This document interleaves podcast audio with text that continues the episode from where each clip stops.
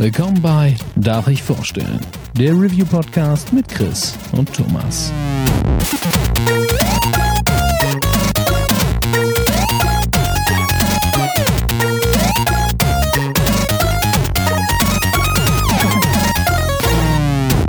Darf ich vorstellen? Hallo und herzlich willkommen zu einer neuen Folge Darf ich vorstellen? Mein Name ist Thomas und auch heute bin ich nicht allein, denn wie immer ist der Chris an meiner Seite. Einen wunderschönen guten Abend. Hallo. Heute sprechen wir über das vielleicht am meisten erwartetes Spiel 2019, nämlich Death Stranding von Kojima. Ähm, ein paar Sachen direkt voraus. Äh, das hier wird eine angespielt Folge. Äh, das heißt, wir werden nicht ganz ausführlich, wie ihr das vielleicht aus einer oder anderen Folge kennt, ähm, alle Ebenen des Spiels durchgehen und auf die storyrelevanten Twists eingehen.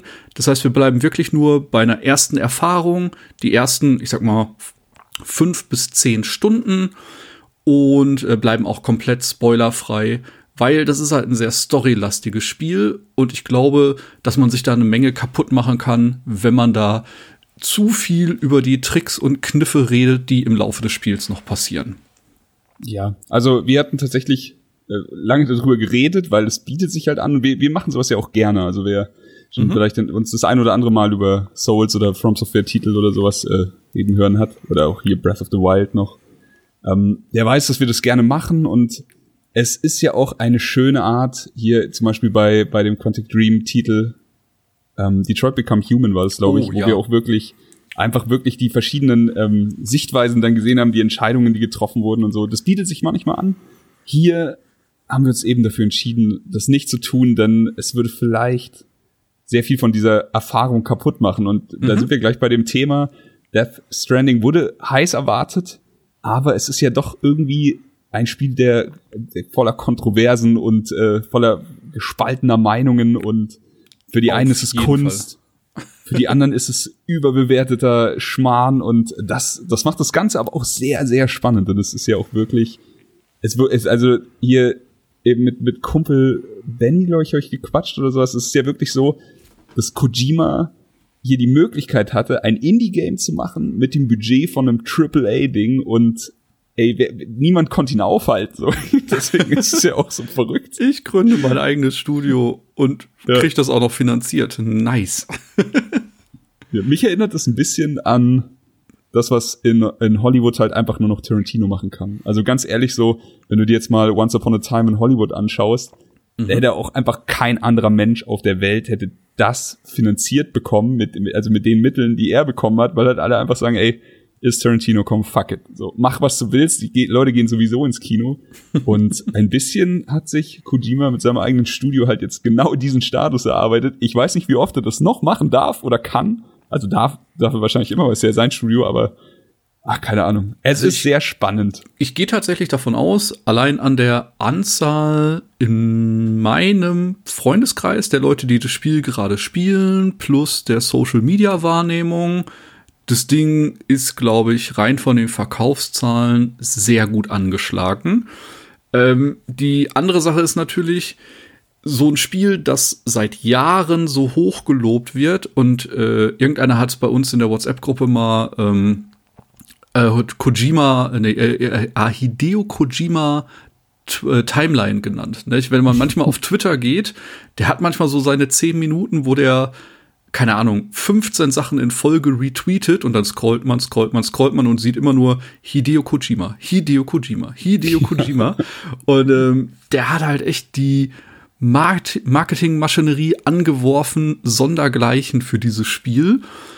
Hat sich namhafte Leute geholt, also ganz viel Vitamin B Bekannte aus den USA, sei es Conan O'Brien oder Jeff Keighley, einfach richtig bekannte Gesichter vor die Kamera geholt, nicht als Hauptdarsteller, also der Protagonist, den wir in Death Stranding spielen, ist Norman Reedus, bekannt aus äh, The Walking Dead. Dann hat Mats Mikkelsen noch eine Rolle, nicht? Auch super bekanntes Gesicht, sei es aus Hannibal oder diversen Filmen. Und er hatte halt einfach wirklich eine Top-Riege aufgefahren, wo andere Spiele vielleicht mal so ein Cameo haben, zieht er da einfach alle Register und hat halt wirklich, glaube ich, bei ganz vielen Leuten äh, so einen kleinen Gefallen eingefordert, mehr oder weniger. Es ist, es ist wirklich absurd. Also auch hier einfach solche Leute wie Guillermo del Toro oder sowas zu Ja, bekommen. ah, stimmt, ich meine, die, die hatten ja schon äh, quasi, die hatten ja schon zusammengearbeitet, glaube ich, an dem Silent Hills Ding. Und, Wäre äh, das- gewesen, ja. Genau, also genau, es wäre gewesen, es wäre fantastisch gewesen, denn jeder, der den Playable-Teaser gezockt hat, weiß, wie gut finster dieses Spiel war und abs absurd äh, horrormäßig. Aber da, da ist uns bestimmt also wirklich was verloren gegangen. Aber hier eben dann auch Del Toro am Start und äh, wie du schon gesagt hast, so wirklich, also quer durch, durch Hollywood und so, muss sich hinter keinem Filmcast verstecken, was da bei Death Stranding mitspielt. Auf gar keinen Fall. Nee. Und das Spannende ist, was hat er daraus gemacht? Ne? Es ist viel geunkt worden. Äh, ich habe auch, ich habe wenig versucht vorher wahrzunehmen. Also ich habe tatsächlich bewusst, glaube ich, seit der Gamescom, was jetzt auch nicht so lange her ist, aber halt seit August aktiv keine Trailer mehr geschaut. Es sind sehr lange Videos veröffentlicht worden. Da habe ich komplett die Finger von gelassen und wollte tatsächlich einfach zum Release eintauchen und mich auf das Spiel einlassen. Hat das Ist bei aber auch, dir glaub ich, geklappt? smart. Ähm, ja, also, boah, es ist schwierig. Also ich sag mal ganz ehrlich, wir können ja jetzt hier nicht anfangen mit, äh, wie ist man mit Death Stranding in Berührung geraten, das ist ja der erste Teil. Mhm. Aber wie ist man mit Hideo Kojima in Berührung geraten? Ich habe damals auf der PlayStation 1 ähm, eher gezwungenermaßen Metal Gear gespielt, weil ein Kumpel gesagt hat, hier, das ist, das ist wirklich, wirklich gut, zieh dir das rein. Und ich so, ich, ich weiß ich wollte es halt gerade nicht. Ich, es hat gerade nicht so richtig gepasst, hab's reingeschmissen und war, ähm, also ja klar, technisch war das geil und das Spiel vom, vom Gameplay hat Spaß gemacht, aber was mich am meisten umgehauen hat, war halt die Narrative mit dieser abgefahrenen Story. So einfach, als hätte jemand gesagt, so ja, okay, wir verstehen, dass James Bond langweilig ist, lass uns mal so ein richtiges Agentending draus machen und das, also das hat für mich so super gut funktioniert. Ab dem Moment war einfach äh, jeder Titel halt so ein, so ein Ersttageskauf, den Kojima ab da an rausgehauen hat und ich habe mich wirklich durchgesuchtet. Also ich habe teilweise, ich weiß noch, als Metal Gear 2 rauskam, habe ich die ich habe Zone of the Enders nur gekauft, damit ich die Demo von Metal Gear 2 hatte. Ich habe ich habe Zone of the Enders Klassiker. auch gespielt. Das hat das hat schon Spaß gemacht, aber ähm, ey, ich habe eigentlich ich habe halt mehr Zeit mit der Demo verbracht. Hier, Ich glaube, das die- hat halt Tage einfach lang. jeder gemacht damals zu PlayStation 2 Zeiten. Das war einfach eine Bank.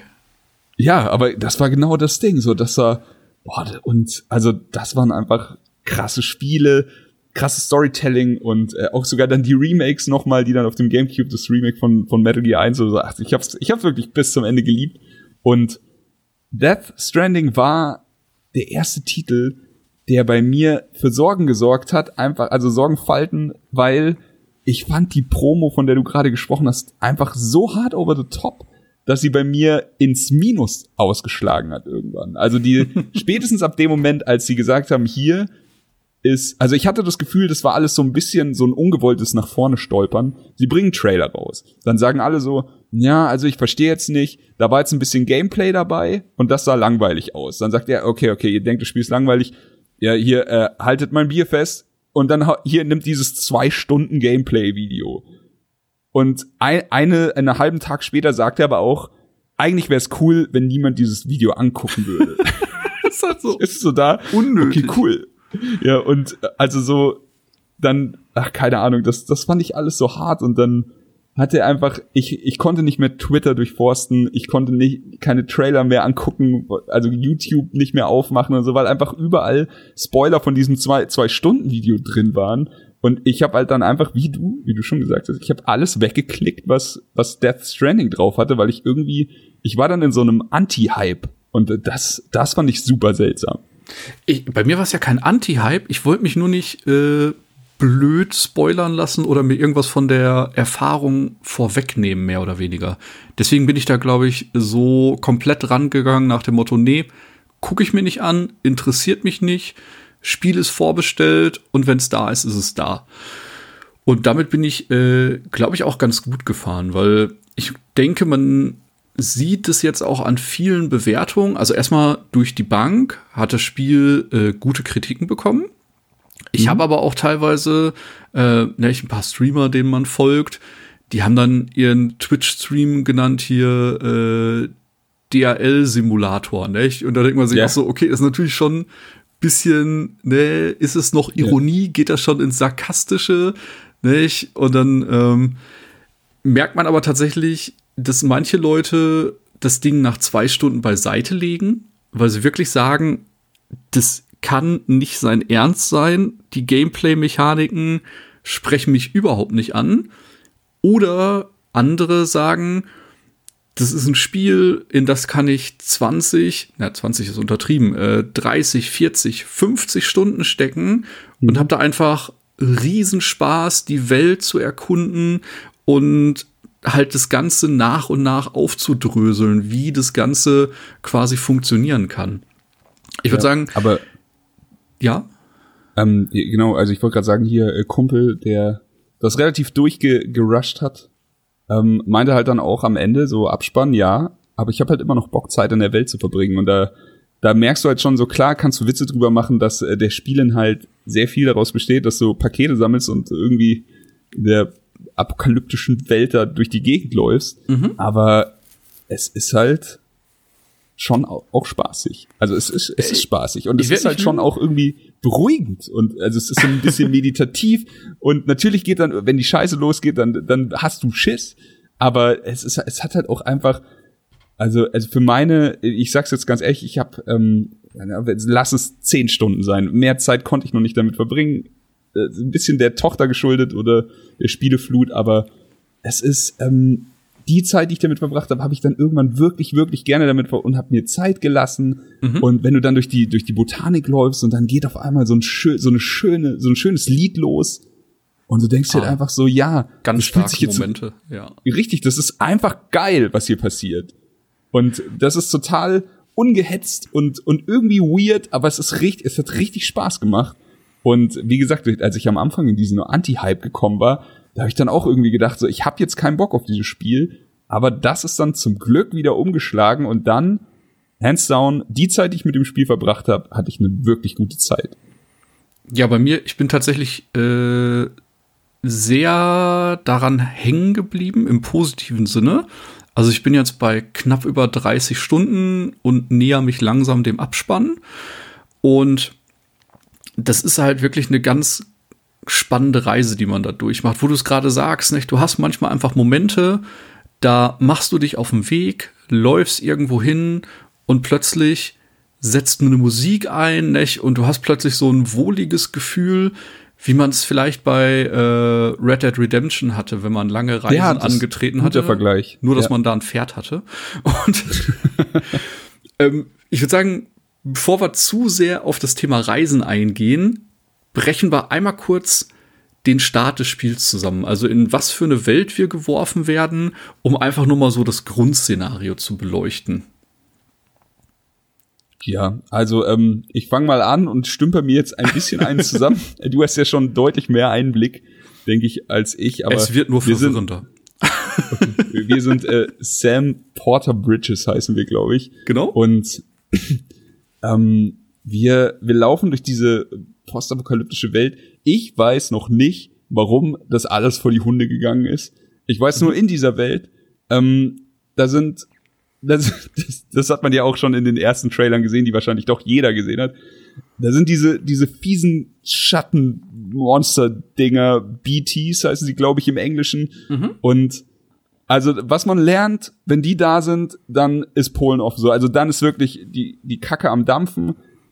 Man sollte irgendwie versuchen, sich ruhig zu verhalten. Bei meiner ersten Konfrontation mit diesen Viechern habe ich das nicht ganz geschafft und ey, ich, ich weiß nicht genau, was ich falsch gemacht habe, wahrscheinlich alles, aber ey, ich habe irgendwie, also wirklich, irgendwann war all- alles nur noch schwarz, mich hat mich haben Hände gepackt in dieses Teerzeug gezogen und mich irgendwo hingezogen, dann kam so ein riesiger schwarzer Schattenwal ist mit Tentakeln ist rumgesprungen. Ich einfach nur so ich, also alles was ich wollte war weg. So ich will nicht sterben ich will hier weg und hab's ums Arschlecken geschafft aus dieser schwarzen Suppe rauszukommen. Ja. und äh, ja also die also die Typen die sind die sind, die sind nicht cool. Die, die, die wollen nicht unser Bestes. Und ähm, ansonsten ja man man lernt relativ schnell äh, auch, auch ganz interessante Charaktere kennen. Ich glaube, ganz am Anfang haben wir eine Begegnung mit einer Frau in einer Höhle, mhm. die, die Maden ist. die, diese diese genau. seltsamen HP-Maden. Das ist eine, äh, die wird auch direkt vorgestellt. Das ist Fragile, quasi ja. äh, auch selbst eine Transporteurin oder Lieferantin. Genau. Ja, ähm, die, die war recht nett, aber die ist dann auch relativ schnell wieder weg. Mhm. Und ähm, ja, und wir, wir lernen, was es heißt, in dieser Welt zu überleben. Also es ist ja vom, äh, das finde ich tatsächlich sehr interessant, dass du, du kannst gar nicht so richtig begreifen, wie sich das Spiel spielt, wenn du jemandem zuschaust. Mhm. Finde ich. Weil du, du musst ja dann doch, je mehr du auf dem Rücken hast, umso mehr musst du Gleichgewicht halten mit den, mit den Schultertasten.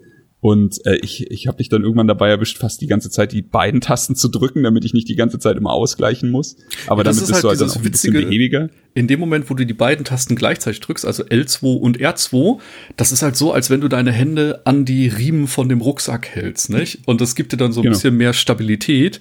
Und dann äh, stampfst du da halt mit deinem äh, Gewicht durch die Gegend. Und äh, das ist schon sehr witzig. ja. Und ähm, genau, da, also das fand ich schon ganz nice. Du kannst äh, normal klettern, du hast auch hier, äh, du hast Seile, du hast Leitern, die dir, die das alles ein bisschen erleichtern. Mhm. Aber du musst halt auch die ganze Zeit ähm, Entscheidungen treffen, nehme ich dieses Paket noch mit zum Beispiel oder nicht. Also du hast natürlich eine Traglast und äh, so der, der erste Gamer-Gedanke ist halt, ey, ich pack alles bis zu meiner Traglast ein und dann gehe ich irgendwo hin, wo ich hier äh, abcashen kann. Aber ähm, manche Sachen sind halt auch schwerer als andere und ich musste dann irgendwie äh, schwerlich feststellen, dass das Spiel leider smarter ist als ich beim, beim auf dem Rücken werfen und äh, ich hatte dann irgendwann halt so einen riesigen Turm auf dem Rücken und der, der oberste Punkt von meinem Rücken war so ein mega schwerer Kanister mhm. und ich bin, ich habe gewackelt, als, als wäre Windstärke 5 und konnte mich quasi gar nicht mehr richtig bewegen, aber das Spiel gibt dir ja da zum Glück auch die Möglichkeit, die Fracht automatisch sortieren zu lassen. Genau, dann wird das ganz äh, nach unten gepackt. genau, dann wurde das nach unten gepackt und ich dachte so, ja, ja, smart. Genau. Ist eigentlich logisch. Und äh, ein paar Sachen dann an Arme und Beine verteilt, dann war alles wieder gut. Ja, mega. Ne? Und dann, ähm, wie du schon sagst, man versucht halt irgendwie äh, so eine Mischung daraus zu finden, wie viele Lieferungen kann ich wirklich sinnvoll transportieren, plus was an Items muss ich mitnehmen, weil nicht, wir haben quasi so portable, ich nenne sie jetzt mal 3D-Drucker, die wir mitnehmen können. Und damit können wir verschiedene Sachen errichten. Du hast gerade schon gesagt, man hat die Möglichkeit, eine Leiter zu benutzen. Man hat die Möglichkeit, irgendwo ein Seil hinzuhängen, um dann hoch oder runter zu klettern. Man hat aber dann relativ schnell auch die Möglichkeit, ähm, Generatoren hinzustellen. Das heißt, da können dann äh, Akkus wieder mit aufgeladen werden. Man kann Wachtürme platzieren. Das heißt, man kann sich schon mal einen richtigen Überblick über die Karte verschaffen und kann dann schon mal Sachen markieren und gucken, wo man vielleicht was looten möchte, wo man vielleicht noch Sachen findet, die man dann wieder in eine Basis bringen kann. Und ähm, das ganze Spiel basiert halt darauf. Äh, wie gesagt, wir gehen jetzt nicht darauf ein, was passiert ist, sondern nur auf die Standardsituation, ähm, dass die Menschen alle in Bunkern leben und sich quasi verstecken. Die Bunker funktionieren wie kleine Städte, aber jeder Bunker für sich ist halt abgekapselt. Und unsere Aufgabe ist es eben, die Bunker miteinander zu verbinden. Das heißt, wir sind an Position A und kriegen die Aufgabe, Ware an Position B zu liefern. Dann machen wir uns eben auf den Weg, laufen dahin und haben dann die Möglichkeit, äh, die beiden Bunker miteinander zu connecten. Und dadurch haben wir auch Vorteile. Das heißt, Teile der Karte, die könnten wir vorher, vorher schon begehen, aber in dem Moment, wo die miteinander connected sind, schließen die quasi einen Stromkreis miteinander und der ermöglicht es uns halt ähm, auch da dann Sachen zu positionieren, auch da dann äh, Konstrukte zu bauen. Und so schaltet man, ich sag jetzt mal ganz plump, wie bei Assassin's Creed mit den äh, Adlertürmen, ja. nach und nach durch die Bunker eben die Karte frei und stellt eine immer größere Verbindung zwischen den einzelnen Bunkern her. Und ich muss auch sagen, ähm, eine Sache, die mir echt gut gefallen hat, also wie du sagst, so, wenn wir, wenn wir das eben, die Verbindung weiterherstellen, ich habe es vorhin mal spaßeshalber in der Vorbesprechung gesagt, wir tragen quasi das Internet von, von Ort ja. zu Ort. Und äh, was auch geil ist, ist, man, man kann ja nicht nur seine eigene Leiter oder sein eigenes Seil benutzen, sondern ähm, ich bin mir nicht sicher. Es ist, glaube ich, aber auch erst, wenn man verbunden hat, oder? Dass man dann die, Genau. die Sachen von den, von, von einfach fremden Leuten, die sie irgendwo meistens sogar, wie, wie ich erschreckend feststellen musste, meistens sogar sehr smart positioniert haben.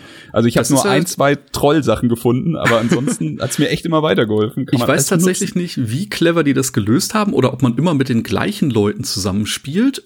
Aber man wird irgendwie quasi auf einen Server geworfen und äh, da gibt's verschiedene Möglichkeiten. Äh, man findet zum Beispiel relativ schnell, ich glaube, das ist die dritte oder vierte Station, die man erreicht, ein Verteilungszentrum.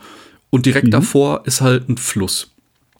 Und dann habe ich halt als Aufgabe äh, gehabt, da eine Brücke zu bauen. Das heißt, ich habe mir meinen 3D-Drucker genommen, bin zum Fluss gelaufen, habe da eine Brücke hingebaut, bin dann äh, aus irgendwelchen Gründen offline gegangen, habe mich dann das nächste Mal wieder angemeldet und da habe ich gesehen, gefühlt 500 Meter weiter rechts hat auch jemand eine Brücke gebaut und damit quasi einen Shortcut zu einem anderen Bunker gebaut. Und so baut das halt immer weiter aufeinander auf. Also man kann selber äh, quasi die Welt verbessern, die Wege verbessern. Ja. Man kriegt aber auch immer Sachen von den anderen Spielern auf dem Server, auf dem man spielt, zur Verfügung gestellt. Und die Währung in Anführungsstrichen oder das Belohnungssystem für Sam, also für uns, sind Likes. Das heißt, äh, wir bekommen für jede Lieferung x Likes und dann gibt's noch Multiplikator für wie hoch war unsere, Gemein äh, unsere Gesamtgewichtlast. Nicht? Das heißt, wenn wir immer am Anschlag sind, kriegen wir dafür nochmal einen Multiplikator. Sind wir den schnellsten Weg gelaufen? Oder wo ich mich dann immer mal wieder bei erwischt habe, habe ich direkt Lieferungen für drei Bunker auf meinen Rücken gepackt und bin dann so von A nach B nach C nach D gelaufen. Und dann habe ich halt beim ersten noch eine gute Bewertung bekommen, weil ich den schnellsten Weg gelaufen bin. Und als ich dann beim letzten angekommen bin, hat er dann auch noch mal die Route gezeigt, wie ich so zickzack über die Karte gelaufen bin. Und da gab es dann halt keinen großen Multiplikator mehr, weil ich halt relativ großen Umweg gelaufen bin. Und so ist aber ganz, ganz nice. Also Ja. das muss ich schon sagen, dass irgendwie, das ist so blöd. Das ist halt eins von diesen Themen, du würdest niemals an einem Tisch sitzen und deinem Kumpel, der, der, der von dem Spiel noch nie gehört hat, sagen so, pass auf, in dem Spiel macht man eigentlich die meiste Zeit Folgendes und erklärst ihm das und der Typ sagt dann, wow, das klingt aber echt spaßig, das muss ich mir sofort besorgen. So, weil das einfach nicht passieren wird. Aber es hat seinen Reiz und irgendwie, ich es vorhin schon gesagt, es ist so ein bisschen beruhigend, meditativ. Es ist so, als würde man als würde man Bob Ross nicht beim Malen zuschauen, sondern so ein bisschen selber malen. Also irgendwie, es ist, Ey. keine Ahnung, es macht echt Spaß. Man kann es nicht anders sagen. was halt richtig, richtig krass ist und da merkt man dann halt erst, wie alle Spieler auf dem Server zusammenarbeiten. Wenn ich jetzt zum Beispiel das erste Mal von A nach B laufe, dann habe ich mir halt eine Route ausgesucht, die ich gehe.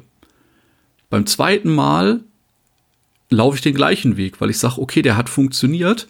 Wenn ich das dritte Mal den gleichen Weg laufe, dann sieht man vielleicht, dass das Gras schon ein bisschen eingetreten ist und sich da langsam so ein Pfad bildet. Nicht? Und so baut das halt immer weiter auf und man kommt dann auch relativ schnell an einen Punkt, wo man für wirklich zu Beginn sehr, sehr viel Materialien sogar ähm, die Möglichkeit hat, aus dem Pfad eine Straße werden zu lassen. Das heißt, Also das hat, Genau, jeder Bunker hat seinen eigenen Stock an Material und da muss man auch ein gutes Item-Management haben, nicht? Das, man kann halt auch nicht immer alles an jeder Stelle abrufen und man findet halt auch in der Umgebung manchmal verlorene Fracht oder man findet einfach mal so Ressourcen, die irgendwo äh, auf dem Boden liegen und dann kann man die halt immer zu einem Bunker bringen und da spenden und kann dann halt später auf die Materialien zugreifen.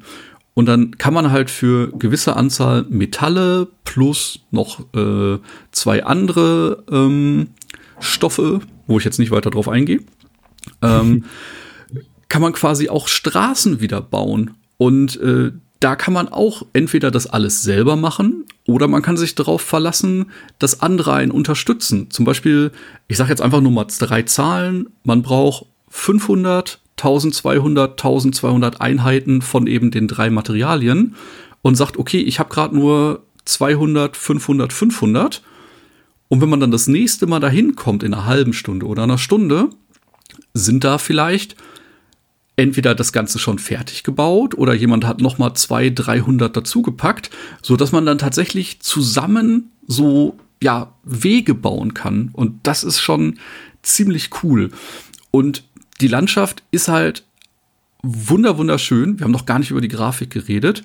Das war oh, wirklich ja. für mich so einer der ersten Momente, als ich das Spiel gestartet habe, ähm, dachte ich mir wirklich krass, wie gut das Spiel aussieht. Also es ist wirklich so. Also also es ist. Ähm, ich hatte bei mir keinerlei Bugs in den mhm. zehn Stunden, die ich gezockt habe. Ich hatte keinerlei Grafikprobleme oder sowas. Es mhm. war einfach von vorne bis hinten stimmig, rund und sauschön.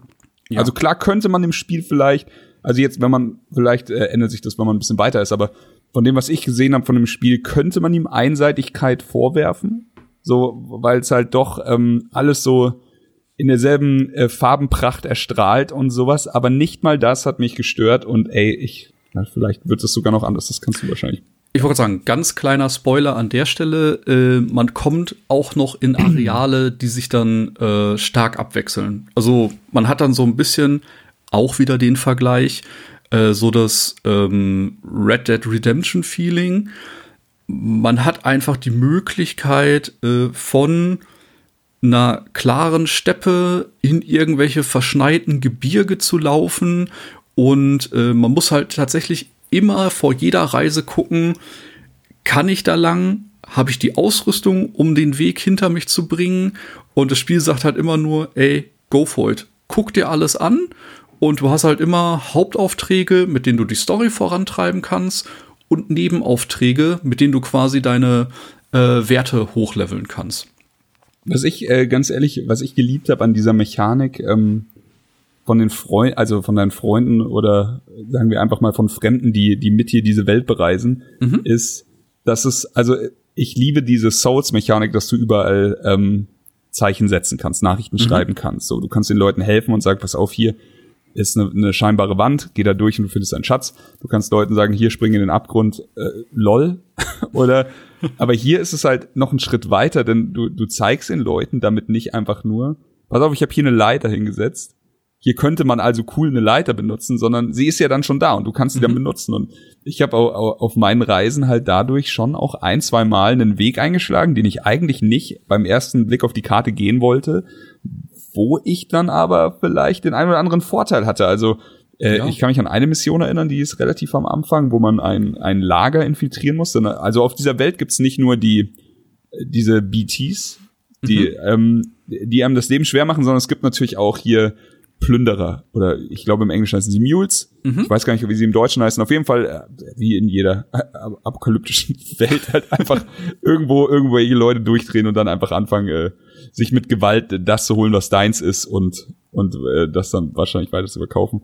Aber ja, es gibt diese diese Mules und äh, man muss da ein Lager infiltrieren. Ich wollte halt einfach eigentlich wollte ich den straight offensichtlichen Weg gehen, habe dann aber gesehen, da hinten ist eine Leiter und dann ist da noch ein Seil und das, das könnte ja alles passen mhm. und bin dann dahin und da bin ich tatsächlich in so eine Höhle reingekommen, wo ich dann quasi äh, mich an in also du du gehst mit der Leiter in diese Höhle rein, in der Höhle kannst du ein bisschen rumlaufen, dann kannst du dich mit so einem Seil weiter nach oben ziehen. Das wäre alles super kompliziert gewesen, wenn es noch nicht da gewesen wäre, aber so kam ich dann an der Position raus, dass ich quasi wirklich von hinten in dieses Lager rein konnte und ich musste nicht mehr viel machen. So, ich musste einen Typen ausschalten mhm. oder ihn auch einfach nur in Ruhe lassen und äh, einfach den, den Safe ausräumen und konnte wieder auch, also dann haben sie mich sogar äh, beim Safe ausräumen hat mich wohl einer gesehen oder sowas oder weil ich zu, zu schnell weggelaufen bin und nicht geschlichen bin.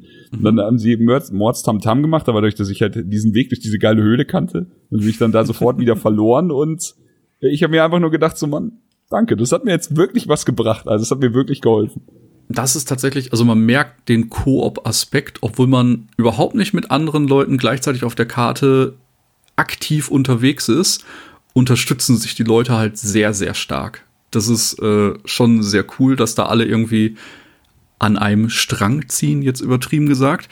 Ähm, und was halt auch ein cooler Kniff ist, ähm, man kriegt halt am Anfang äh, eine Möglichkeit, dass man die Mules äh, von hinten überraschen und fesseln kann.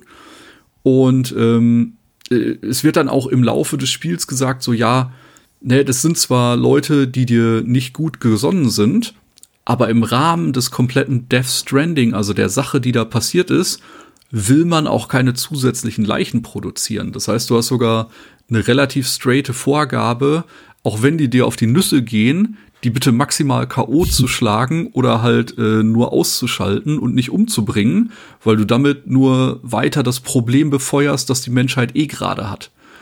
Und das ja. ist halt schon äh, sehr spannend. Und was dann bei der äh, Routenplanung auch noch dazu kommt, und da muss ich auch wirklich sagen, die Weitsicht in dem Spiel macht das dann auch noch richtig, richtig cool. Du versuchst halt auch immer aus den Regenzonen rauszubleiben. Denn diese BTs, auf die man trifft, ähm, das sind Erscheinungen, die nur im, im Deutsch heißt es Zeitregen auftauchen. Das heißt, in dem Moment, wo du eben durch ein Gebiet läufst, wo es regnet, hast du auch eine erhöhte Chance auf eben so einen ja, BT zu treffen, der dann eben, wie du es gerade so schön beschrieben hast, für richtig äh, ja, Panik sorgen kann. Und da ist man dann halt tatsächlich plötzlich ganz anders unterwegs, nicht? Man kann, man läuft geduckt, man kann eine Taste drücken, um sich die Hand vor den Mund zu halten, damit man nicht noch atmet und irgendwie Leute auf sich aufmerksam macht. Und so schleicht man sich halt wirklich ganz langsam durch diese Regenpassagen, bis man eben wieder äh, aus dem Bereich raus ist und dann wieder sich in Anführungsstrichen freier bewegen kann. Okay. Ey, ja, ich muss sagen, also es hat es hat mich schon ganz schön an den Eiern gehabt, wenn diese BTs am Start waren. Also ich ja. war wirklich angespannt und ich wollte keinen Fehler machen. Aber jetzt muss ich noch eine Sache sagen, die, die mich in diesem Spiel sehr getriggert hat. Und das war ähm, die Geschichte. Also jeder, der, der einen Trailer davon gesehen hat, der weiß, dass es in dem Spiel auch um Babys geht. Und mhm. wir haben quasi ein Bridge Baby, das wir uns vorne an den Anzug schneiden können. Wenn ich das richtig verstanden habe, ist es ein Kind, das aus einer Mutter quasi rausgeholt wird. Also es gab keine normale Geburt, sondern die wurde mhm. da einfach, äh, das wurde quasi einfach entfernt, so in der 28. Woche. Und es wird dann quasi in diesem Embryo-Zustand gehalten und du, du schließt es quasi an deinen Anzug an und dieses, oder beziehungsweise an deine Mechanik, die du an deinem Anzug hast.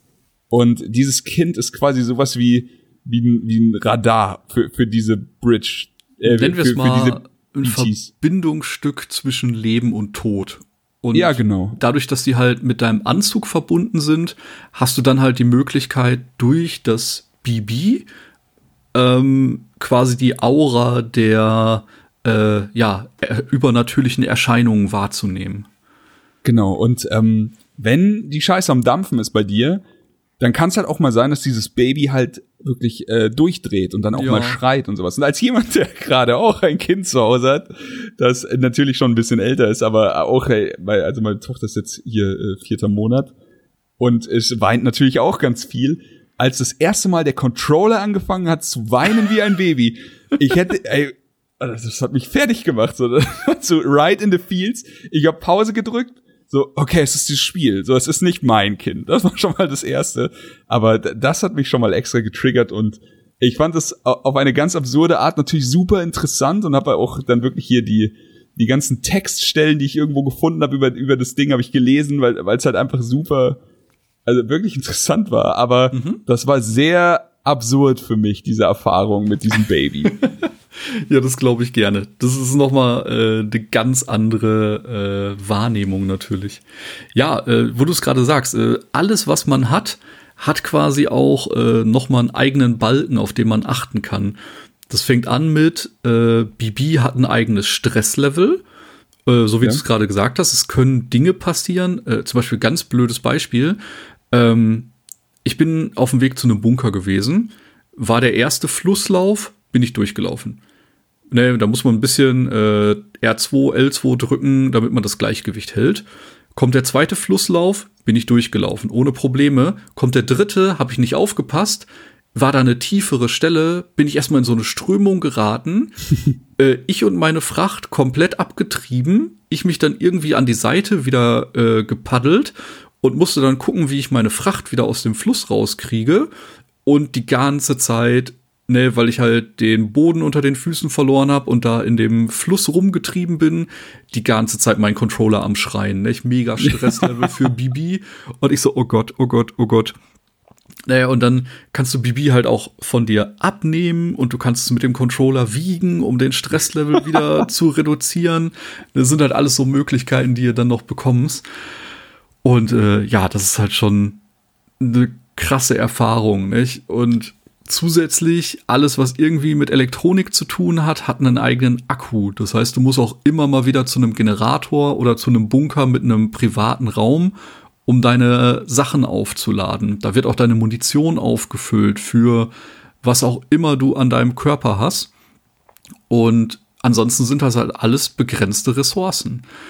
Oder äh, wenn du von A nach B läufst, du hast Schuhe an und die Schuhe haben Haltbarkeitsdatum. Und ja, wenn die Schuhe kaputt gehen, äh, verlierst du mehr Ausdauer, wenn du läufst. Du hast einen Ausdauerbalken, auf den du achten musst. Das heißt, wenn du durch Wasser läufst oder wenn du einen Berg hinaufläufst, dann musst du immer gucken, dass deine Ausdauer nicht auf Null geht, weil du sonst eben abtreibst oder äh, den ganzen Berg wieder runterrutschen kannst. Das heißt, du musst äh, laufen, Pausen machen, du musst aus deinem guten Monster Energy Drink Becher trinken, damit ja. deine Ausdauer sich wieder herstellt. Äh, also da äh, ist, glaube ich, das übertriebenste Product Placement, das ich seit langem wahrgenommen habe. Das ist wahrscheinlich gar schade. nicht so, aber ey, die haben sich halt eingekauft. Ist doch. Ja, klar, aber also komplett. Ich habe heute auch wieder Fernsehwerbung gesehen, wo äh, ich die Rockstar-Dosen für äh, Gears 5 Gears gesehen habe. Ja, ja. Kenn ich auch. Nee, aber ich weiß nicht, ob es daran liegt, dass ich einfach mit, mit diesen Monster-Sachen nichts anfangen kann.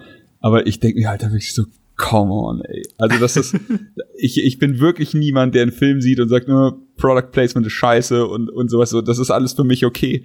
Aber ich weiß ja, das hat mich irgendwie, äh, tatsächlich hat mich das ein bisschen gestört oder genervt. Ja, kann ich verstehen, kann ich verstehen. Ist halt so offensichtlich so, ja, okay, ihr habt euch da eingekauft, ist ja cool. Ja. Ist vielleicht auch ja, eine so ganz Botschaft, wichtig, einem so ein komplettes Zuckergetränk als äh, Ausdauer regenerierendes Getränk zu suggerieren. Ne? Das ist so. ja. Ganz wichtig, bevor wir das nicht erwähnen, man kann im Spiel auch pinkeln. Ja, das ist äh, tatsächlich auch sehr wichtig. Einfach mal äh, den Lörres rausholen und wild in die äh, Gegend urinieren. Man kann es allerdings auch in seinem Private-Raum machen. Ich weiß nicht, hattest du die Erfahrung schon? Ähm, ich habe, also ich weiß, dass man in der Dusche auch die Toilette benutzen kann. So. Okay. ähm, ja, witzige Sache, was da passiert. Äh, es fangen dann plötzlich äh, auch noch Tests mit deinen Ausdünstungen, Exkrementen an, da gehe ich jetzt aber nicht weiter drauf ein, aber äh, wird auf jeden Fall auch ganz witzig. Also es wird irgendwie ja. alles äh, versucht zu recyceln und neu zu verwerten und hast du nicht gesehen. Es ist echt eine spannende Welt, finde ich. Also es ist ja. so, du hast halt, aber das hast du in Videospielen ja immer. Das ist so dieses Kreuz, das Videospiele haben. Alle Videospiele versuchen, die ihre Welt als interessant zu verkaufen. Viele sind's leider nicht und sind halt einfach mhm. nur oberflächlich so ein bisschen auf dicke Hose machen. Aber hier ist es tatsächlich so, es passieren andauernd weirde Dinge, du willst die ganze Zeit rausfinden, ähm, was hat's damit jetzt genau auf sich, aber natürlich äh, wirst du da immer nur so langsam gefüttert und sowas, aber jetzt, ähm, also Death Stranding hatte, hatte mich da auf jeden Fall in den Eiern. Es hat mir Spaß gemacht, ja. alles Mögliche über diese absurde Welt rauszufinden. Ach so, genau. Einmal kurz äh, unsere Hauptaufgabe im eben Connecten von den verschiedenen Bunkern und dem Wiederaufbau von Amerika. Wir starten quasi im Osten und wir erschließen uns nach und nach Areal um Areal, um später an der Westküste anzukommen. Also im Endeffekt ist unsere Aufgabe, ist natürlich dann äh, überhaupt nicht detailgetreu und äh, nicht, aber man durchquert quasi einmal die kompletten USA im Laufe der Geschichte, so bildlich. Ja. Genau. Quasi der Route 66 Simulator. Ja, genau, genau, das ist äh, ein guter Punkt. ich weiß ehrlich gesagt gar nicht, ob die von unten nach oben oder von links Ey, nach rechts. Keine Ahnung. Links nach rechts, ich weiß es nicht. Ja, klar. Genau Aber, so, ja, wie wir es sagen.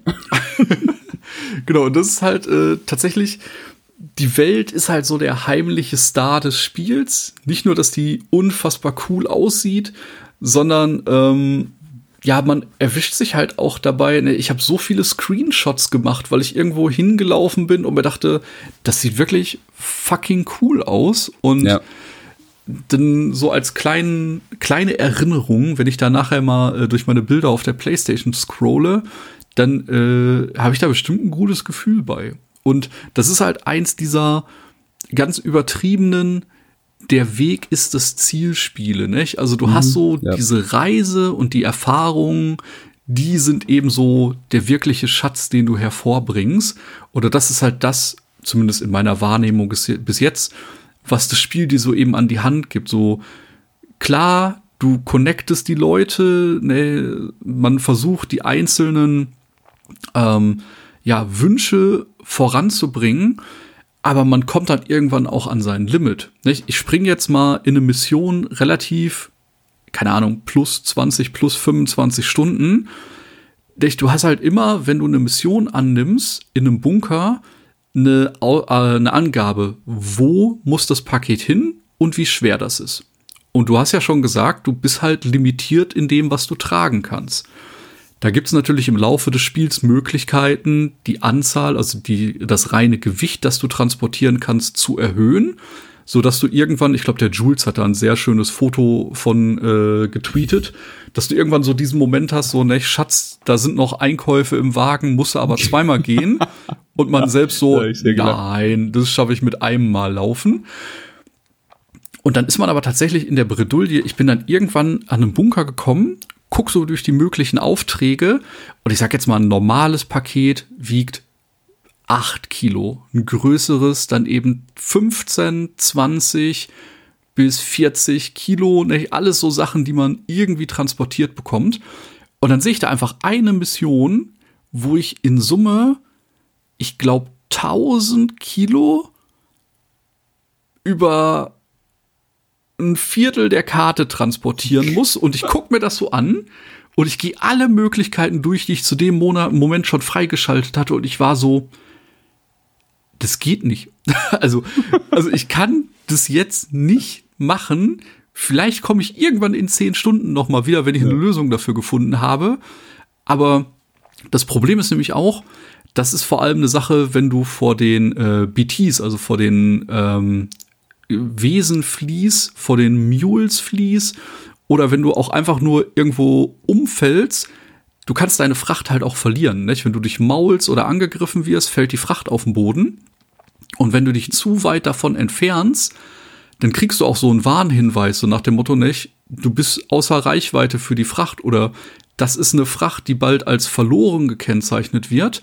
Und dann hat halt ein anderer Spieler die Möglichkeit, diese Fracht auf der Map zu finden und zu dem Ziel zu bringen, zu dem du es nicht bringen konntest. Nicht? Und dann ist man auch immer so, gehe ich da jetzt zurück in das Gebiet, um das nochmal wiederzuholen? Oder mache ich mitten im Kampf eine kleine Pause und versuche meine Fracht wieder aufzusammeln? Nicht alles so mega dumme Entscheidungen, weil man ja irgendwie auch äh, das zu 100 Prozent am Ziel anbringen möchte. Und das ist halt äh, dann tatsächlich irgendwann eine echte Challenge oder man versucht dann Sachen vorzubereiten oder sich am besten auf eine Reise vorzubereiten, um ja halt nicht ständig äh, nachbessern zu müssen, sondern im ersten Versuch immer direkt beim Ziel anzukommen. Ja. Ich, eine Sache, ich mochte die da das noch, tatsächlich auch ja. echt gerne, auch hier, wie du sagst, hier okay, dann, dann verliert man halt mal Fracht, ist halt einfach so. Es gibt auch die Möglichkeit, wenn du Fracht hast und dann denkst du, okay, bis hier und nicht weiter, mhm. so, einen, so einen Briefkasten zu stellen, ja. wo du dann deine Fracht einfach reinlegst und wenn jemand anders vorbeikommt und sich denkt so, hm, ja, dann mache ich das halt. Und dann, dann ist das Paket halt nicht wirklich verloren. Du stellst es anderen äh, Trägern quasi zur Verfügung. Und das fand ich auch einfach eine nette Idee. Ja, man kriegt dann äh, nicht die gleiche Anzahl an Likes, als wenn man es selber abgeliefert hat, aber äh, man bekommt zumindest so eine äh, ehrenswerte Ernennung. Also nicht so. Pauschal Likes. Genau, genau. Ist teilweise tatsächlich so ein Viertel, ein Drittel der Likes, die du bekommen würdest, wenn du es zum eigentlichen Ziel bringst. Genau. Ja. Fast keine Abzüge an der Stelle. ähm, was man vielleicht noch erwähnen kann, äh, das Spiel bietet tatsächlich äh, für jeden, glaube ich, die Spielerfahrung, die er haben möchte. Das fängt an, das Spiel bietet einen reinen Story-Modus, sag ich mal, wo die Kämpfe keine große Herausforderung darstellen, die Akkulaufzeiten ein bisschen länger sind, dein Ausdauerbalken nicht so schnell leer geht. Also tatsächlich für die Leute, die einfach nur die Erfahrung mit dem Spiel haben wollen, können dann quasi auf, äh, ich glaube, heißt sogar sehr, sehr leicht spielen. Und danach gibt's halt noch leicht, normal und schwer. Und da hat man dann halt schon sehr, sehr viel mehr mit der Planung zu tun. Also da müssen Routen optimiert werden. Da muss man tatsächlich, äh, ja, zwischendurch auch einfach mal Pausen einlegen oder vielleicht tatsächlich nicht so einen Briefkasten nutzen, weil man sagt, mit dem, was ich jetzt bei habe, komme ich nicht bis zum Ziel und ich muss jetzt umkehren und es gibt später im Spiel, so viel sei verraten, eine Schnellreisefunktion. Aber wenn man nicht gerade komplett durch das Spiel durchrusht, sieht man die vielleicht nach acht bis zwölf Stunden, je nachdem, wie man spielt. Mhm. Und selbst die ist dann nicht, wie man das aus anderen Spielen kennt, so, ah, okay, ich bin hier gerade in der Sackgasse, ich drücke einen Knopf und port mich irgendwo hin, sondern du hast immer nur die Möglichkeit, die Schnellreisefunktion in deinen privaten Räumen zu nutzen. Das heißt, selbst wenn du gerade komplett verkackt hast, ganz weit davon entfernt bist, das Ziel abzuschließen oder wieder zurückzukommen, musst du zwangsweise einmal wieder äh, so einen sicheren Bunker erreichen, um eben dich wieder komplett auszuruhen, deine Ausdauer wieder herzustellen und dann eben auch äh, woanders hinreisen zu können. Also das ist tatsächlich keine komfortable Funktion. Das ist nicht auf den Knopfdruck, ich port mich irgendwo hin und gut ist. Und selbst da, das hatten wir ganz am Eingang mal erwähnt, wenn man sich dazu entscheidet, diese Schnellreisefunktion zu nutzen, um zu einem anderen Verteilerzentrum oder zu einem anderen äh, ja, Ort zu kommen, dann kann nur Sam dahin reisen. Sämtliches Equipment, das er mit sich führt, bleibt dann an dem Bunker, an dem er gerade war. Und dann muss man an dem neuen Bunker entweder gucken, was habe ich da in meinem Spind geparkt, auf das ich zugreifen kann. Oder man muss halt wieder neues Material craften, um damit wieder loslaufen zu können. Also, da, das ist auch echt smart gemacht. Also man hat halt eben ja. in diesen ganzen Bunkern immer so einen Spind, wie du schon gesagt hast. Mhm. Aber es ist halt nicht diese unendliche Truhe von Resident Evil. So genau. machst du eine Truhe auf, hast du alle Truhen. So, das wäre schön. Und mein erster Gedanke war auch, man scheiße, dass das nicht so ist. Das ist ja echt scheiße, abgefuckt. Aber es ist halt so smart, weil so ja. musst du halt wirklich überlegen. So, natürlich kannst du dich porten, aber bringt es jetzt was? Oder nimmst du lieber das Zeug, das du gerade bei dir hast, mit? Und dann hast du es dann dabei, wenn du dort bist. Und äh, das ist halt, äh, ja, man kann halt nicht immer schnell reisen, wie man Bock hat. So, es ist genau. nicht immer die smarteste Variante. Genau. Das ist äh, eine Sache, die man einfach äh, mit beachten muss. Und dann gibt's halt manchmal auch Missionen, die äh, werden sehr absurd. Nicht? Teilweise hat das Gepäck, das du lieferst, oder die Frachtstücke auch noch äh, Sonderaufgaben. Nicht? Es gibt Aufgaben, die haben Zeitlimit. Da kannst du dann auch noch sagen, nicht, hier in bester Star Trek Scotty-Manier, äh, du musst die Fracht eigentlich in 60 Minuten ablaufen. Wenn du jetzt aber sagst, ich kenne den Weg, ich habe da vielleicht schon ein, zwei Shortcuts selber gebaut oder da sind Sachen von anderen Spielern, dann kannst du halt so sagen, ich schaff's in 20. Nicht? Und dann kannst du quasi äh, selber so auf Highscore-Jagd gehen und kriegst dann für so eine Premium-Lieferung nennt sich das Ganze dann, äh, ein Multiplikator, also nochmal eine höhere Anzahl an Likes. Und ähm, die Likes haben tatsächlich auch einen höheren Wert. Äh, damit hat man in Summe die Möglichkeit, fünf äh, Verbesserungen freizuschalten. Und das geht dann tatsächlich über, dass man mehr Likes bekommt in Zukunft oder dass man mehr Fracht tragen kann, dass man mehr Gleichgewicht hat. Das heißt, je nachdem, worauf man gerade den Fokus setzt, hat man tatsächlich auch durch die Likes wirkliche Verbesserungen an der Spielfigur. Wie hat dir denn ähm, die, also ich meine, du bist in der Story noch ein bisschen weiter als ich, aber ich habe ja auch schon den ein oder anderen weirden Charakter kennengelernt, was ja auch absolut Kojima-esque ist, sagt man, sagen wir mal so. Ähm, wie haben dir denn generell die Charaktere an sich gefallen und äh, vor allem auch die abgefahrenen Char äh, Charakternamen, die sie dann Ey, mit sich bringen? Da fällt einem nichts so ein. Nicht? Ich meine, er hat ja tatsächlich schon seit Metal Gear Solid äh, einen Hauch dafür, Charakteren bestimmte Namen zu geben, die irgendwas mit ihrem ja Charakter zu tun haben. Also wirklich so ne, mit der Nase reingedrückt, damit es auch gar keine äh, Missverständnisse gibt. Und so gibt's halt einen Charakter, den man direkt am Anfang kennenlernt, der heißt halt Deadman, weil er viel mit Toten forscht und äh, halt auch für die BBs zuständig ist. Und dann findet man den nächsten Auftraggeber, der ähm, heißt halt Die Hard Man. Da, dann, also da bin ich Da bin ich komplett ab. Ja, das, das war echt aber schlussig. Das ist jetzt nicht wahr. Ja, okay, fuck, es ist auch scheißegal, aber not bad. So, ja. ja. Oder wir hatten es ja schon ganz am Anfang, lernt man Fragile kennen, halt eine ganz zierliche Frau und ja.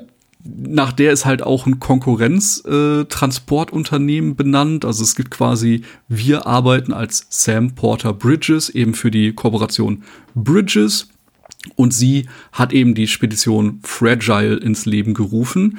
Ja, was halt auch häufig ein Stempel ist, den man auf äh, zerbrechlichen äh, ja, Lieferungen eben sieht. Deswegen ja. äh, soweit so smart, aber es ist halt wirklich so mit und es wird auch nicht besser. Also ich, wie gesagt, ich bin ja schon ein bisschen weiter. Du triffst noch ein paar NPCs und es hört halt nicht auf. Also gerade die story-relevanten NPCs, die haben halt, die machen Revolver Ocelot jede Ehre. Also wirklich so immer ganz genau aufgedrückt, der heißt so und es hat einen Sinn ja. und den kriegst du später auch noch raus und so, okay. okay Aber irgendwie cool. liebe ich das. Also so, es ist, ja. es ist halt absurd, es fuck und irgendwie over the top, aber ja, over the top ist wahrscheinlich das Richtige, aber es ist auch irgendwie geil. Also ich habe das bei Metal Gear schon geliebt und ich habe das ja. jetzt bei, bei Death Stranding, also das, was ich von der Story gesehen habe, fand ich auch schon wieder echt, echt irgendwie geil.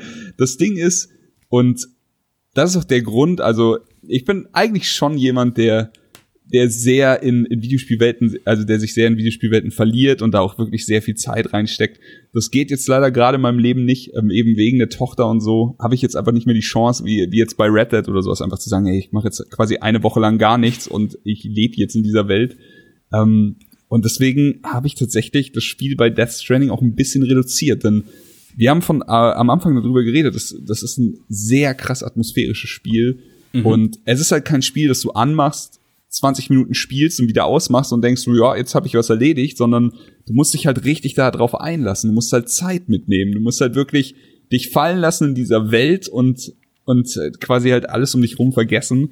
Und das geht halt leider gerade bei mir nicht. Und bevor ich jetzt diese Spiele in so Mini-Happen genieße, habe ich es tatsächlich ein bisschen dann auf die lange Bank geschoben und werde es halt garantiert äh, wieder hervorholen, wenn, wenn bei uns hier sich ein bisschen alles, äh, wenn, wenn ein bisschen unkomplizierter ist mit der Kleinen und wenn das dann alles wieder ein bisschen besser läuft und sowas, dann da und man halt einfach auch einfach mal die Zeit hat, wieder sich ein paar Abende ja. da hinzuschmeißen und sowas. Also es ist einfach ein anderes Spielprinzip als jetzt beispielsweise in Call of Duty, wo du einfach reingehst, 20 Minuten zockst und dann halt auch einfach sagen kannst, so, oh, ich muss, ich muss wieder weg, mach mal ein, zwei Runden ohne mich oder sowas. Mhm.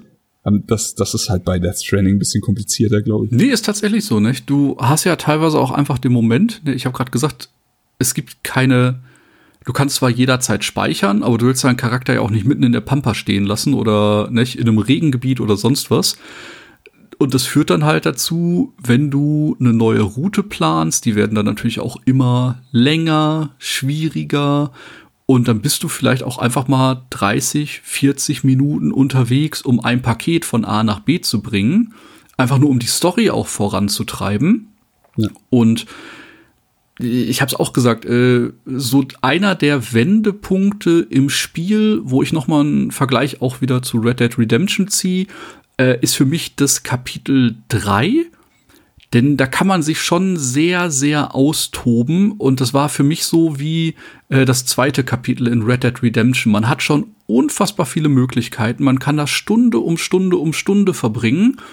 Und danach fängt das Spiel eigentlich erst an, richtig Fahrt ja. aufzunehmen. Und das war so, okay, krass, nicht? Ich bin jetzt schon bei zwölf Stunden oder was auch immer ich zu dem Zeitpunkt hatte. Und ich hätte noch jede Menge Nebenaufträge machen können, um weiter äh, da von A nach B zu laufen, um das alles weiter äh, auszubauen, um meine Werte schon zu verbessern und habe dann irgendwann gesagt, okay, nee, ich gehe jetzt den Schritt weiter und guck, wie es auch weitergeht. Und ähm, ja, das ist halt immer so eine Sache, wo jeder sich so austoben kann, wie er möchte. Nicht? Ich kann mir auch vorstellen, wenn man nur den Story-Missionen folgt, ist natürlich immer die Frage, wie viel geht einem dann da verloren. Dann kann man da vielleicht auch durchrushen. Nicht? Ich habe äh, aus der Speedrun-Riege, ich weiß gar nicht, wo die jetzt schon gelandet sind, aber äh, ich hatte zumindest aus Jux mal, äh, als ich YouTube geöffnet habe, gesehen, dass äh, Distortion, ein äh, ziemlich, ziemlich, ziemlich guter Dark Souls, Bloodborne, Sekiro Speedrunner, den man halt vielleicht kennt, äh, einfach ein sieben Stunden Video bei YouTube hochgeladen hat mit eben Death Stranding Speedrun, wo ich mir so dachte, sein Scheiß ernst, nicht? Ich bin irgendwo jetzt mittlerweile bei über 30 Stunden, hab noch nicht mal den Abspann gesehen, bin zwar auf dem Weg dahin, aber nicht, da fehlen wahrscheinlich noch so fünf bis zehn Stunden, würde ich jetzt mal tippen. Ja. Und er hat halt, ich weiß gar nicht, ob er es vorher auch normal durchgespielt hat oder ob er ich, direkt ich mit einem Guide reingestummt, reingesprungen ist. Ich weiß es nicht. Er Meistens macht er ja erst die Erfahrung. Typ, ja. ja. Ich, ich liebe den Typen ja, aber ist, der, der rennt auch einfach alles. Sorry, das, ja. das ist absurd. Ey, wer weiß, äh, was für miese Glitches und Tricks äh, da noch kommen, nicht? Ja. Äh, Wenn du genau auf diesen Stein eine, eine Leiter setzt und da vorne ein Seil anbringst, so, psum, und dann fliegst du einfach quer durch Amerika. Ja, Zelda-Style. man weiß nicht. Da wird bestimmt noch das eine oder andere Witzige auftauchen, was man dann äh, vielleicht abusen kann. Äh, mir ist tatsächlich momentan noch nicht viel aufgefallen, sondern nur, dass halt äh, immer mehr Mechaniken aneinander knüpfen.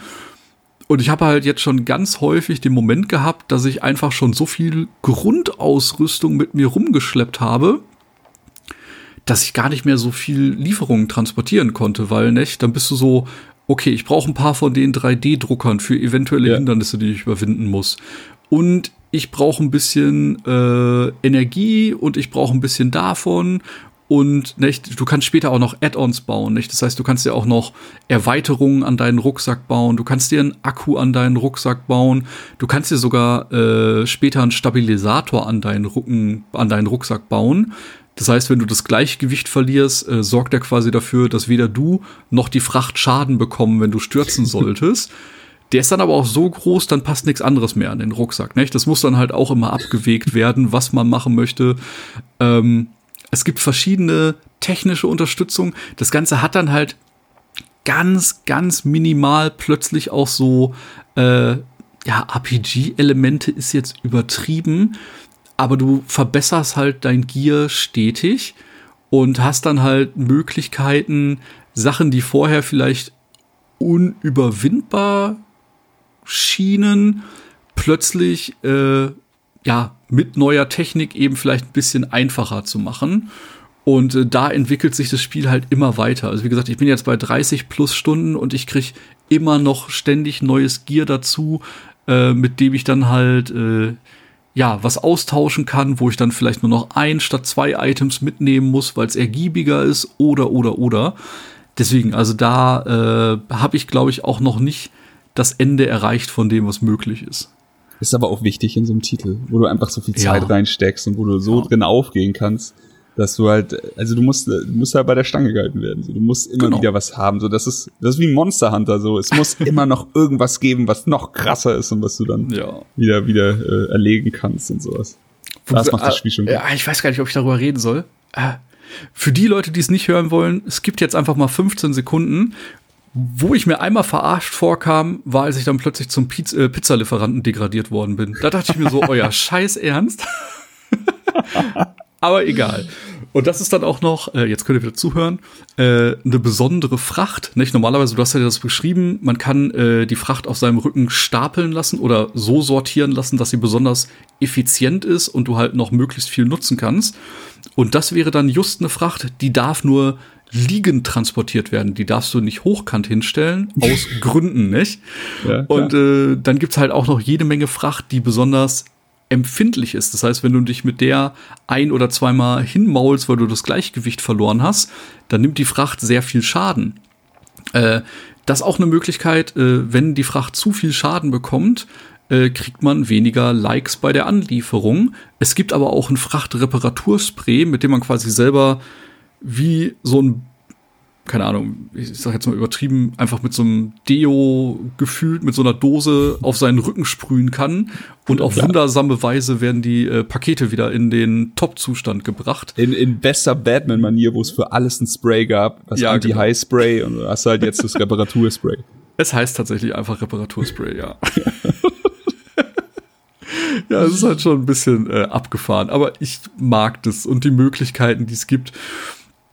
Und ähm, das Krasse ist halt wirklich, wenn man das dann irgendwann sich noch mal vornimmt und guckt und das erste Mal irgendwo hingekommen ist, dann war das vielleicht ein mega beschwerlicher Weg. Und plötzlich hat man die Möglichkeit, da ein, zwei Tricks, Kniffe zu nutzen. Und der Weg, der einen beim ersten Mal vielleicht 30 Minuten gekostet hat, kann danach in einem Bruchteil der Zeit absolviert werden. Und das sind dann so Sachen, über die man sich wirklich freut und sich so denkt, das habe ich jetzt smart hinbekommen. Oder da habe ich wirklich eine Zeitersparnis gebaut, nicht nur für mich, sondern dann eben auch für andere Leute, die das später nutzen. Oder du siehst, dass Position A schon gebaut wurde und du denkst dir so, okay, wenn ich jetzt an Position B noch was setze, haben wir beide was davon.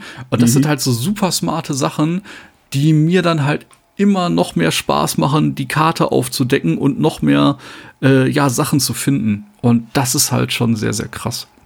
Ja, yep, yep. ja wie gesagt, ähm, wir, rechnen es jetzt einfach an der Stelle ab, weil sonst äh, sprechen wir doch über tausend Sachen und spoilern vielleicht doch was. Ähm, ist ja eh jetzt das längste angespielt. ja, hatten, aber ja, das Spiel, das Spiel gibt halt schon auch viel her. Komplett aus dem Ruder gelaufen. Ähm, ich kann tatsächlich nur sagen, äh, ich wusste vorher nicht, was ich davon erwarten soll. Es ist meiner Meinung nach ein Spiel, das nicht jedem taugt. Also ich habe vollstes Verständnis dafür, wenn sich das jemand anguckt und sagt nach zwei oder drei Stunden, das kann nicht euer Ernst sein, da stecke ich auf keinen Fall 30, 40, 50 Stunden meines Lebens rein. Mich hat's tatsächlich gepackt. Ich habe äh, momentan mega Bock auf das Spiel und äh, ich genieße es richtig, die Welt zu erkunden. Und ich glaube, ja, wie du schon gesagt hast, die Kontroverse ist halt real, nicht? Äh, ja. Auf der einen Seite wird's halt als übertrieben, jetzt sag ich mal, äh, Kunstprojekt in den Himmel gelobt. Und parallel dazu sagen manche Leute, das ist unfassbar lahmes Gameplay und hat auf keinen Fall eine Wertung von 9 von 10 oder sonst was verdient. Und da äh, ja, schlagen sich gerade so ein bisschen die äh, Steinböcke die Hörner aneinander, was mhm. denn jetzt das Wahre ist und wessen Meinung die richtige ist. Und ja, da muss einfach jeder sich selbst ein Bild machen. Wie gesagt, mich hat's komplett abgeholt. Ich habe äh, sehr viel Spaß mit dem Spiel. Ich äh, komme da sehr gut zurecht. Und äh, ja, jetzt würde ich noch mal auf dein angespielt warten, wie du das bis jetzt wahrgenommen hast. Ja, bei mir also die Zeit, die ich mit dem Spiel verbracht habe, habe ich vorhin schon gesagt, die war äh, fantastisch, die war besser als erwartet. Ich hatte ja, wie gesagt, durch diese ganze Ultra-Promo, der du nicht quasi gar nicht mehr aus dem Weg gehen konntest, ähm, war ich ein bisschen in diesem Anti-Hype. Ich hatte da eine, eine ganz witzige Geschichte, denn das war, glaube ich, am Release-Tag oder, oder einen Tag später und ich, ich war nachts noch wach, so Dinge, die man halt macht, wenn man gerade eine Tochter gekriegt hat. Und ich habe dann durch Twitch ge, ges, gesappt und habe Mu, also Musician, der ja auch bei uns schon ein, zwei Mal Gast war, ähm, gefunden. Grüße an dieser Stelle. Und der hat gerade Death Stranding gespielt und war, war einfach so ein richtig laid-back, entspannter Death Stranding Grind. Und ich habe dann ein bisschen mit ihm gequatscht im, im Chat und habe halt einfach ähm, ja, ich habe ihn dann einfach gefragt, was hältst du von dem Spiel bis jetzt? Und er hat es dann so, so richtig schön erklärt. Er hat halt gesagt so, das, ey, das wird nicht jedem gefallen, aber wenn du dich da, dabei erwischt, dass du, dass du auch nur den Hauch von Bock hast auf das, was man in diesem Spiel macht, und hat es dann eben umschrieben, ähm, dann schau doch mal rein und ey, ihn, für ihn macht's halt glücklich. Und da dachte ich so irgendwie, das war in dem Moment für mich so die ehrlichste Review, die ich, die ich zu dem Zeitpunkt gelesen habe, denn wirklich alles andere war genauso wie, wie du gerade gesagt hast. Die Leute schlagen sich die Köpfe ein zwischen Kojima ist ein Genie und Kojima macht nur Murks und ist überbewertet. Und ich war, ich war irgendwie froh, dass Mu mir da quasi jetzt endlich mal irgendwie ein Tor geöffnet hat und am nächsten Tag habe ich das Spiel angeschmissen und es war genau so. Ich hatte sau viel Spaß damit. Ich hatte eine super Zeit und es, es hat mich auf eine ganz andere Art und Weise abgeholt, als mich alle anderen Kojima-Spiele bis jetzt in meinem Leben abgeholt haben. Also ich, keine Ahnung, ich habe wirklich alles gesuchtet. Ich fand sogar äh, das letzte Metal Gear nicht nicht kacke. Ich fand es ziemlich geil. Ich fand es mhm. natürlich kann man nicht sagen, dass es 100% zu Ende entwickelt wurde. Also das hat man am Ende schon gemerkt, aber bis zu dem Moment hatte ich Wahnsinnszeit mit dem Titel.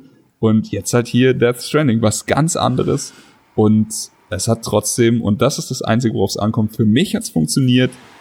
Ich bin aber auch deiner Meinung, es wird sicher nicht für jeden Menschen in meiner Freundesliste funktionieren. Jo. Also das muss einfach jeder für sich selber entscheiden. Ey, es ist aber einfach so, nicht jedes Spiel ist für jeden gemacht. Genau. Das ist vollkommen legitim. Äh, ja, dann äh, würde ich noch mal sagen, an der Stelle ein ganz dickes Dankeschön an Sony für die Bemusterung. Hat uns sehr gefreut, dass wir einen Blick auf das Spiel werfen konnten. Ähm, ich hoffe, euch hat unser sehr, sehr, sehr ausführliches angespielt äh, irgendwie Spaß gemacht. Der ähm, größte kleine uns, Anblick, ja. Genau, wir freuen uns auf jeden Fall über Feedback von euch. Spielt ihr das Spiel? Teilt ihr die Meinung, dass das was richtig Gutes geworden ist? Oder sagt ihr, geh mir bloß weg damit, das holt mich überhaupt nicht ab? Da würde ich mich tatsächlich sehr über einen Austausch freuen.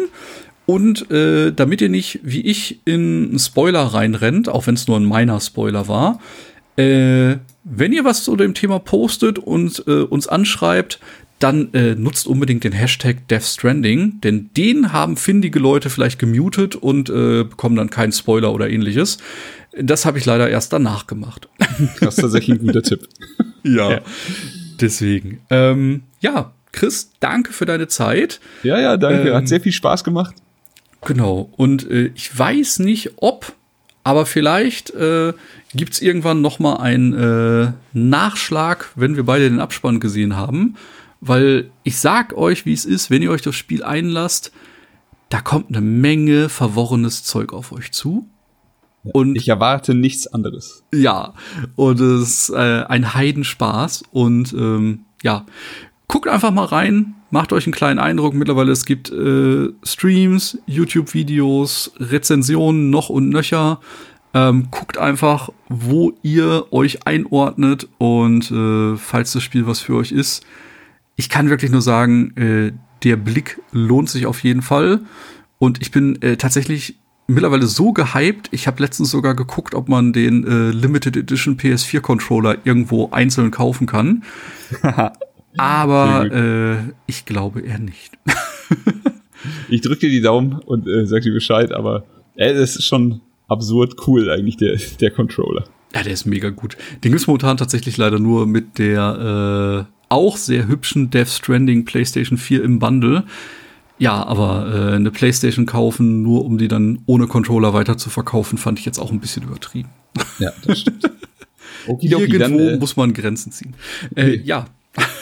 Hat, hat viel Spaß gemacht. Äh, danke für die Bemusterung. Danke fürs Zuhören und ähm, bis zum nächsten Mal. Bis zum nächsten Mal. Ciao. Das war Darf ich vorstellen. Mehr von Chris und Thomas findet ihr auf darfichvorstellen.com und unter darf ich folgen auf Twitter. Bis zum nächsten Mal.